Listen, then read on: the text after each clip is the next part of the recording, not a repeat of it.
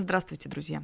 Вы в подкасте малого бизнеса Москвы «Бизнес-серфинг». Бизнес-серфинг создан для начинающих предпринимателей города, кто любит слушать и действовать. Когда дебютные шаги в бизнесе сделаны и первые результаты достигнуты, закономерно приходят мысли о дальнейшем росте. Но на чем сфокусировать внимание для нового витка предпринимательской эволюции?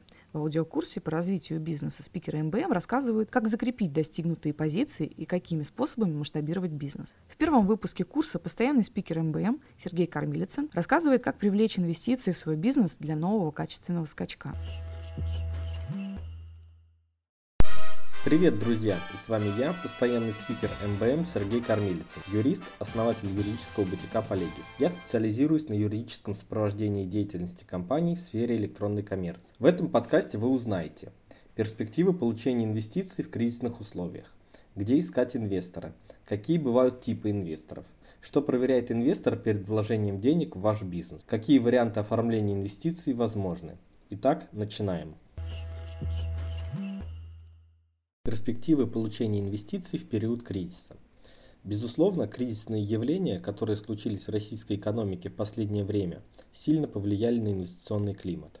На практике зарубежные инвесторы и инвестиционные фонды перестали вкладываться в российские стартапы, а те, что вложились в них ранее, стали или продавать свои доли в компаниях, или переоформлять их на российских физических или юридических лиц. В ближайшее время тенденция продолжится – и зарубежные, да и многие российские венчурные инвесторы не будут вкладываться в стартапы.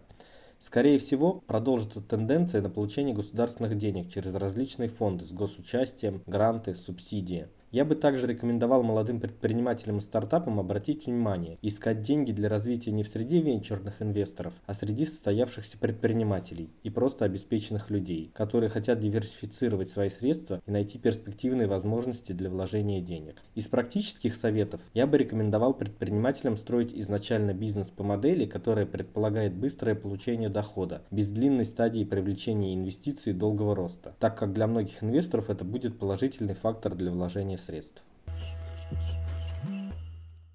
Где искать инвесторов? Вопрос поиска первых инвесторов всегда остро стоит у начинающих проектов. Я бы выделил следующие источники поиска инвесторов. Первое. Знакомые и друзья, так называемая теория шести рукопожатий. Во-первых, ваши друзья и знакомые могут сами проинвестировать небольшие средства в ваш проект. Во-вторых, они могут обладать необходимыми знакомствами и свести вас с людьми, которые хотят инвестировать в начинающие проекты. Второе. Акселераторы и бизнес-инкубаторы. Участие в акселераторах и бизнес-инкубаторах – это отличная возможность прокачать свой проект, познакомиться с предпринимателями и потенциальными инвесторами. Акселераторы и бизнес-инкубаторы есть в крупных корпорациях, например, акселератор Сбера, и в университетах, например, бизнес-инкубатор Высшей школы экономики. Третье.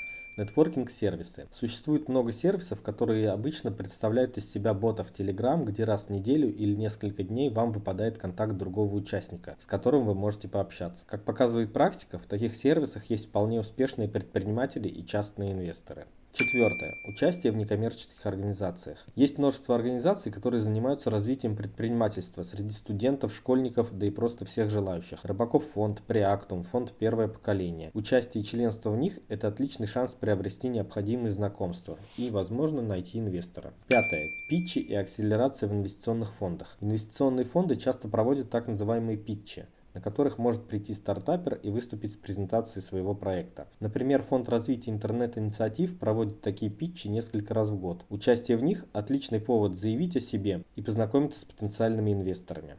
Шестое знакомство с состоявшимися предпринимателями. Я считаю этот способ один из самых лучших, чтобы услышать правдивое мнение о своем проекте и презентовать его перед тем, кто уже добился большего. Можно просто писать в социальных сетях тем предпринимателям, которые вам нравятся, и предлагать встречу с просьбой дать совет по развитию своего проекта. Как показывает практика, очень многие соглашаются выделить свое время для молодых предпринимателей. Итак, мы поговорили про перспективы получения инвестиций и про то, где начинающему предпринимателю искать инвестиции. Сейчас я расскажу вам про некоторые типы инвесторов. Безусловно, существует множество способов деления инвесторов на виды и типы. Я лишь расскажу наиболее часто встречающиеся.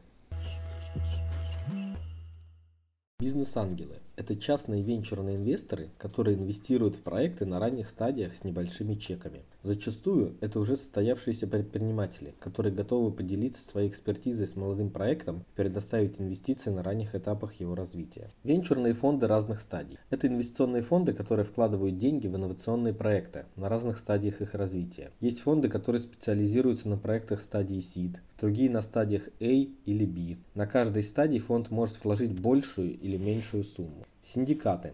Синдикат – это объединение бизнес-ангелов, которое позволяет им инвестировать в стартапы на более поздних стадиях или большие чеки. Корпоративные фонды.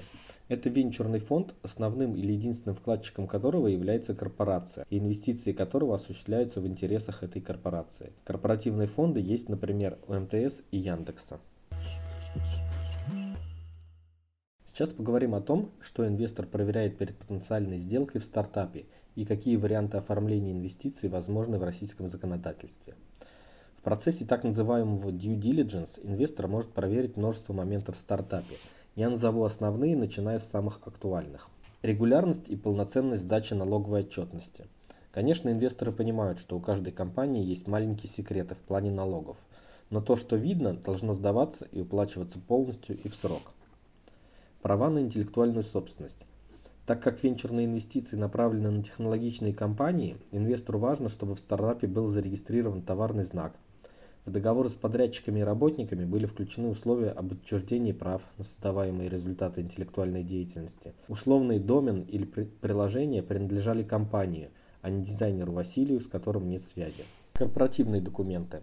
Устав, протоколы, приказы и прочая внутренняя документация должны быть оформлены правильно и соответствовать действующему законодательству. Коммерческие документы. Здесь проверяются договоры с основными поставщиками, арендные отношения, договоры на крупные активы и корректность их оформления. Трудовые отношения. Инвестору важно, чтобы в компании не было проблем с работниками в избежании проверок и штрафов. Поэтому проверяется штат работников, заключенные с ними договоры, положение о премировании и прочее лицензии и разрешения. Если они необходимы для деятельности стартапа, то обязательно должны быть оформлены. Стоит отдельно отметить, что все инвесторы могут действовать по-разному. И, например, если бизнес-ангелы смотрят на работоспособность модели и иногда на своевременную сдачу отчетности, то фонды обычно проводят полноценный due diligence с проверкой всех параметров компании. А сейчас поговорим про варианты оформления инвестиций, которые существуют в российском законодательстве. По большому счету существует четыре варианта оформления. Первый – вход третьего лица, инвестора в уставный капитал компании. Второй – купля-продажа доли в компании. Третий – конвертируемый заем. Четвертый – заем и последующий зачет с входом инвестора в уставный капитал компании. Наиболее часто используется вход третьего лица и займы, как конвертируемый, так и обычный. Купля-продажа доли в компании очень редко используется как способ оформления венчурных инвестиций. Вначале рассмотрим самый распространенный способ оформления инвестиций – вход третьего лица в уставный капитал компании. Представим, что у вас стартап в форме общества с ограниченной ответственностью и вы договорились с инвестором, что он сделает инвестицию в размере 5 миллионов рублей и получит за это 10% компании. Инвестор должен подать в компанию заявление, где он просит принять его в состав участников общества, указывает, что делает взнос в размере 5 миллионов рублей и хочет получить за это 10% уставного капитала. Генеральный директор принимает это заявление, то есть расписывается на одном из экземпляров, что получил его. Дальше принимается решение или протокол, в котором указывается, что третье лицо, инвестор, будет принято в состав участников после внесения денежного вклада в размере 5 миллионов рублей. Получит за это 10% уставного капитала и вы пишете, что вклад вклад инвестора будет внесен путем перечисления денег на расчетный счет. Сделаем небольшую ремарку. Протокол принимается, когда в компании два и более участника. Если участник один, то принимается решение. После подписания протокола или решения и заверения его у нотариуса, инвестор перечисляет деньги на расчетный счет организации. Сделать он это может в течение 6 месяцев с момента принятия решения о включении его в состав участников – или в срок, который будет указан в решении, но в любом случае не позже 6 месяцев. Когда деньги поступят на счет организации, генеральный директор подает налоговые документы для регистрации изменений. ТАФ, решение или протокол, доказательства внесения инвестором вклада и за заявление по определенной форме. В течение 5 дней налоговая регистрирует изменения и включает инвесторов в состав участников.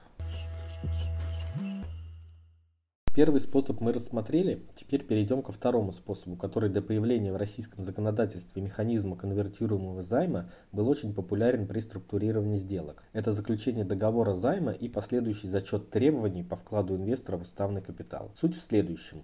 Между инвестором и стартапом подписывается договор займа.